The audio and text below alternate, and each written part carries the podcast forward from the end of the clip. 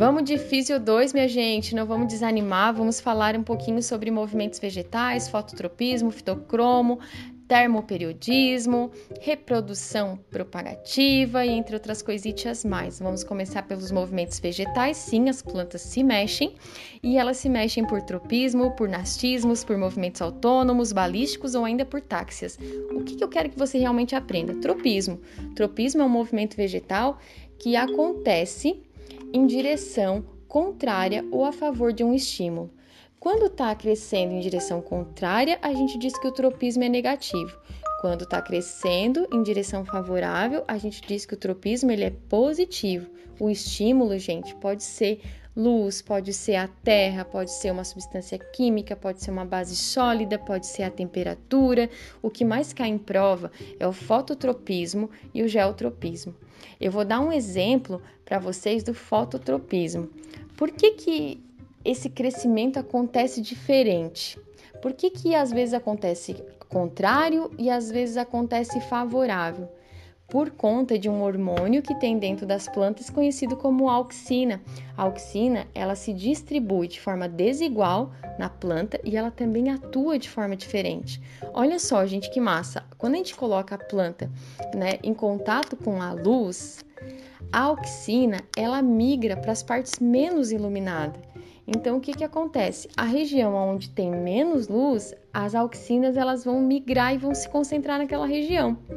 Se essa for uma região de caule, a auxina ali concentrada, ela vai estimular o crescimento daquela parte.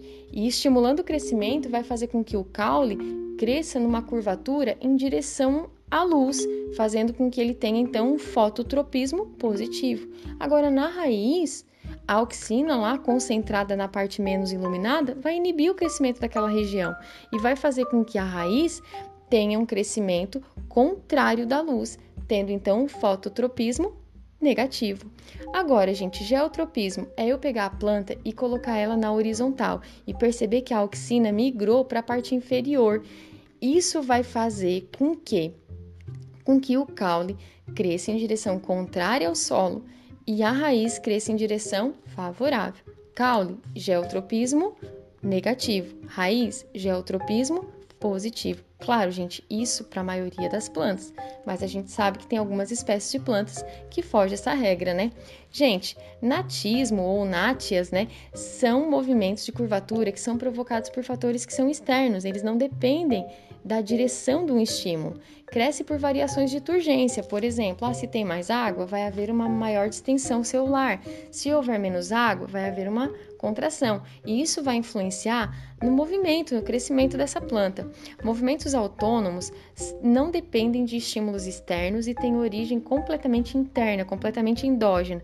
Movimentos balísticos são dispersões de sementes ou esporos, né? Tactismo são movimentos locomotores. Eu sei que é muito nome para gravar, mas eu quero que você assim ó, foque mesmo é no movimento tropismo e que não esqueça que o que condiciona esse tipo de movimento é a auxina, que está distribuída de forma desigual e que atua de forma diferente nas diferentes partes da planta.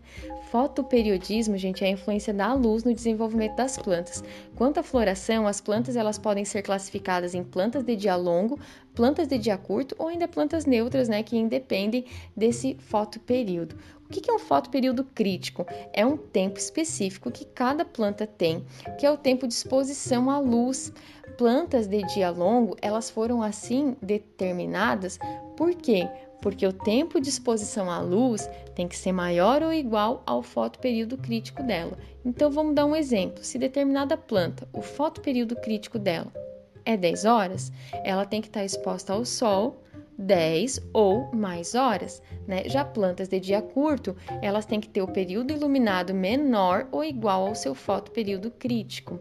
Mas uma coisa bem importante que você não pode esquecer: as plantas de dia longo, elas as duas, né, foram submetidas a um experimento do qual elas tiveram o período de escuridão interrompido por uma luz acesa, uma lâmpada acesa. E aí o que que acontece? A planta de dia longo, ela teve um resultado inesperado. O que, que acontece? Vamos supor que uma planta ela precisasse ter no mínimo 8 horas de exposição à luz para florescer. Só que aí ela ficou exposta 5 horas à luz. Só que durante a noite, ela teve a noite interrompida, ela teve o tempo de escuridão interrompido. E isso fez com que ela tivesse o seu regime de floração garantido, mesmo não estando 8 horas exposta à iluminação. Isso fez com que os cientistas entendessem que o que condiciona a floração de uma planta não é o dia, mas é a noite, e que plantas de dia longo não é que elas gostam do dia longo, é que elas gostam de noite curta. Então, quando o tempo de escuridão tem a sua interrupção por flashes de luminosidade, isso faz com que o tempo de escuridão tenha períodos curtos, né? E a planta tenha então o seu período de floração garantido.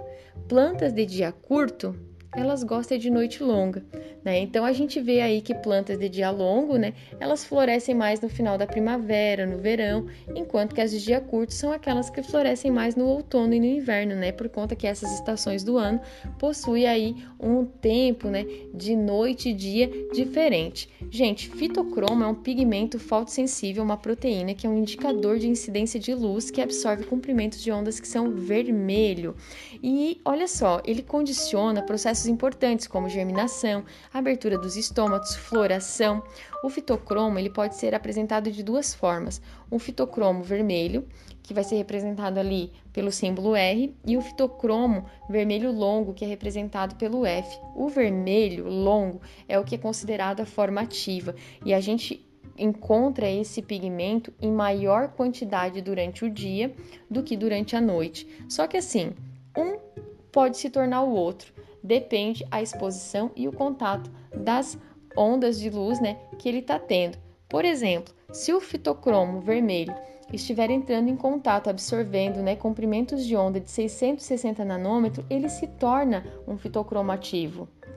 Agora, se esse fitocromativo for submetido a comprimentos de onda de 730 nanômetros ou mesmo a o escuro, a, né, a falta de luz, ele volta a ser um fitocromo vermelho. Eu dei um exemplo ali para vocês da atuação do fitocromo num processo de germinação que a gente chama de fotoblastismos. Tem plantas, gente, que são fotoblásticas positivas. Por quê? Porque elas gostam de germinar ao sol justamente porque o fitocromo ele vai estimular essa germinação. Justamente por quê? Porque no sol, durante o dia, eu tenho uma quantidade maior de fitocromos que estão na sua forma ativa, né? Então, na sua forma F ali. Agora, quando essa planta ela é fotoblástica negativa, é porque o fitocromo ele acaba inibindo a germinação. É o caso de, por exemplo, de plantas que têm uma semente que tem muita quantidade de amido, que tem bastante reserva energética, que ela demora bastante para produzir folhas. Inclusive, né, elas são plantadas hum, bem profundamente no solo e ela tem aquele crescimento anormal, né, que a gente chama de crescimento por estiolamento. Gente, termoperiodismo é o papel da temperatura no desenvolvimento e crescimento e florescimento dos vegetais.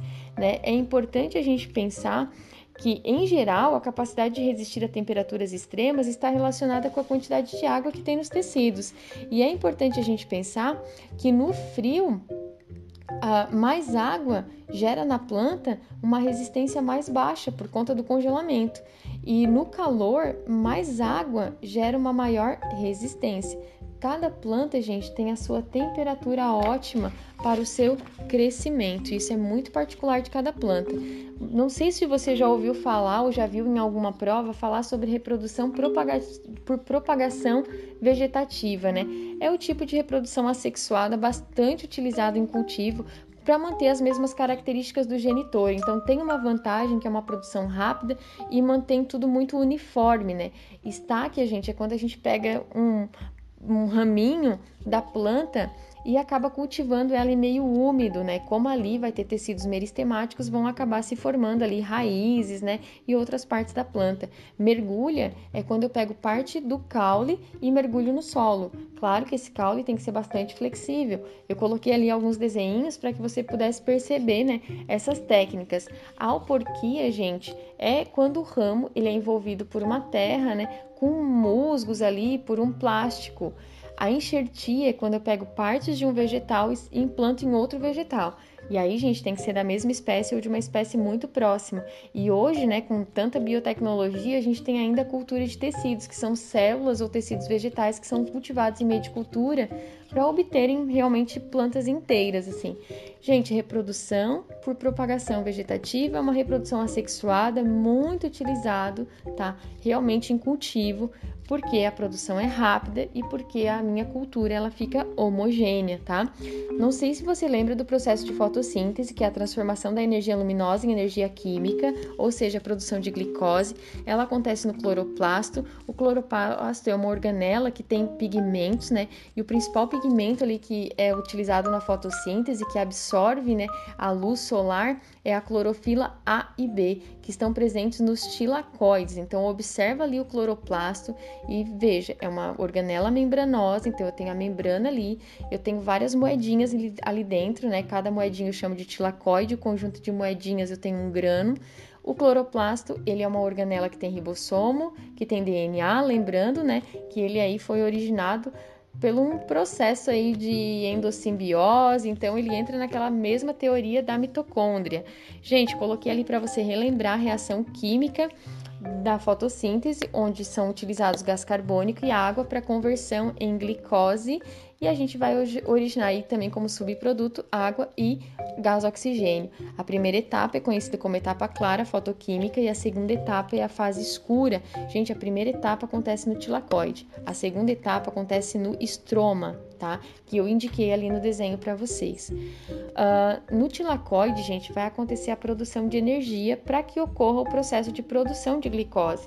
Então, fenômenos que acontecem ali acontece fotólise da água, que é a quebra da molécula de água, tá? Em presença da luz, eu preciso da presença de luz, então a primeira etapa só acontece na presença de luz. E na primeira etapa eu tenho liberação de oxigênio. O gás oxigênio, gente, ele é proveniente da, da fotólise mesmo, da quebra da molécula de água na presença de luz.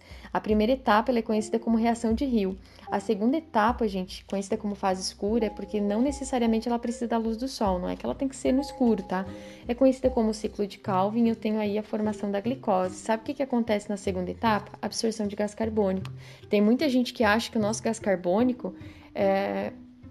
Opa, nosso gás carbônico tem muita gente que acha, né, que o nosso gás oxigênio, ele é proveniente do gás carbônico, né? E na verdade ele é proveniente da quebra da molécula de água, porque o gás carbônico ele vai ser absorvido só na segunda etapa da fotossíntese. E nesse momento o gás oxigênio até já foi já foi liberado, né?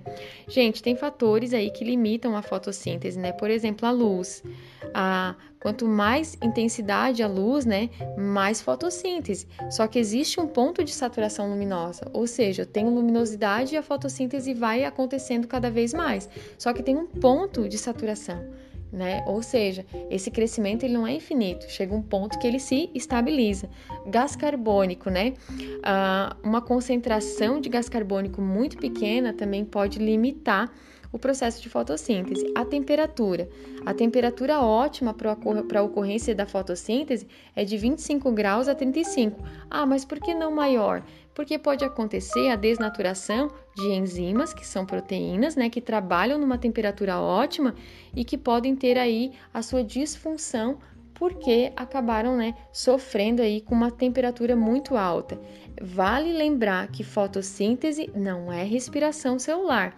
Na fotossíntese, eu tenho a produção da matéria orgânica, que é a glicose. Claro que eu tenho um processo ali de produção de energia, que é a primeira etapa, mas essa energia vai ser utilizada para a segunda etapa. Né? E é importante a gente pensar que para uma planta sobreviver, ela, ela precisa receber né, intensas luminosidades, acima do que a gente entende como ponto de compensação fotótico né? Ou seja, ela precisa receber luminosidade a ponto de que ela produza matéria orgânica mais do que aquilo que ela consome. Gente, eu coloquei ali umas palavrinhas dos tipos de polinização e dispersão de sementes só para você lembrar. Quando o prefixo é filia, eu estou falando dos tipos de polinização. Agora, quando é coria, é o tipo de dispersão de semente.